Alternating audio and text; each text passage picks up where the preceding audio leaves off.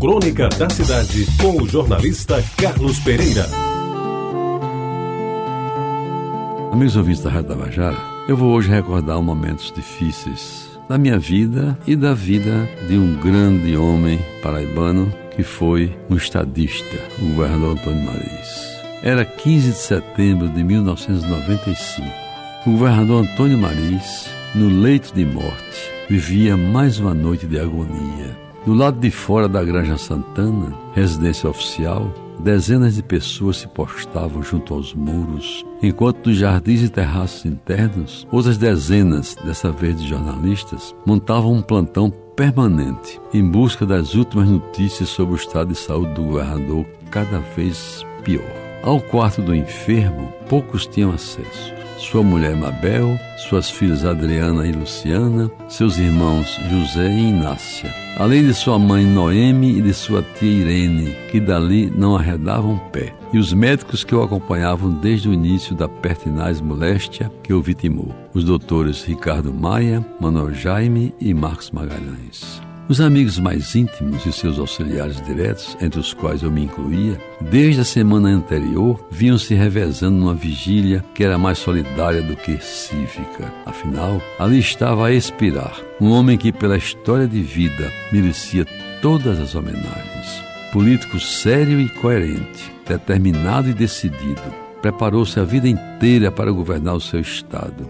Mas, em menos de nove meses de administração, estava impiedosamente condenado à morte. Nos dias que antecederam a sua lenta agonia, ainda teve lucidez e coragem para, já com a voz prejudicada pela dificuldade de respirar, instruir alguns dos seus secretários de como proceder com o seu vice, que assumiria em definitivo o mandato que ele, a tanto custo, recebera do seu povo numa das eleições mais belas que a história política da Paraíba já produziu. Eu lembro bem que três dias antes de morrer, estive com ele, que deitado no leito, semi-coberto por um lençol branco, com aparelhos para ajudar a respiração ao lado, com um tubo de oxigênio na cabeceira, me perguntou sobre o projeto que, para atender um pedido seu, Oscar Niemeyer, o grande arquiteto brasileiro, fizera para o Centro Cultural de Souza, um dos seus grandes sonhos, junto com o Canal da Redenção.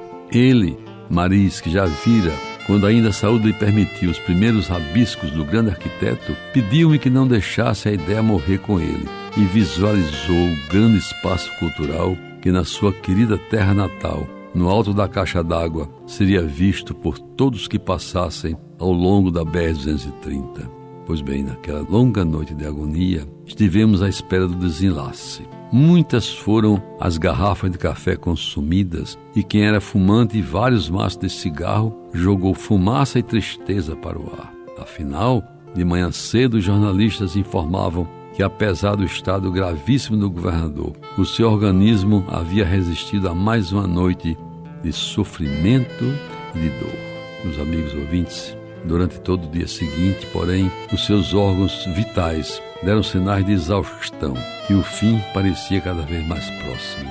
Finalmente, no começo da noite daquele fatídico 16 de setembro, após a hora do Ângelus, o coração de Maris não suportou mais e parou.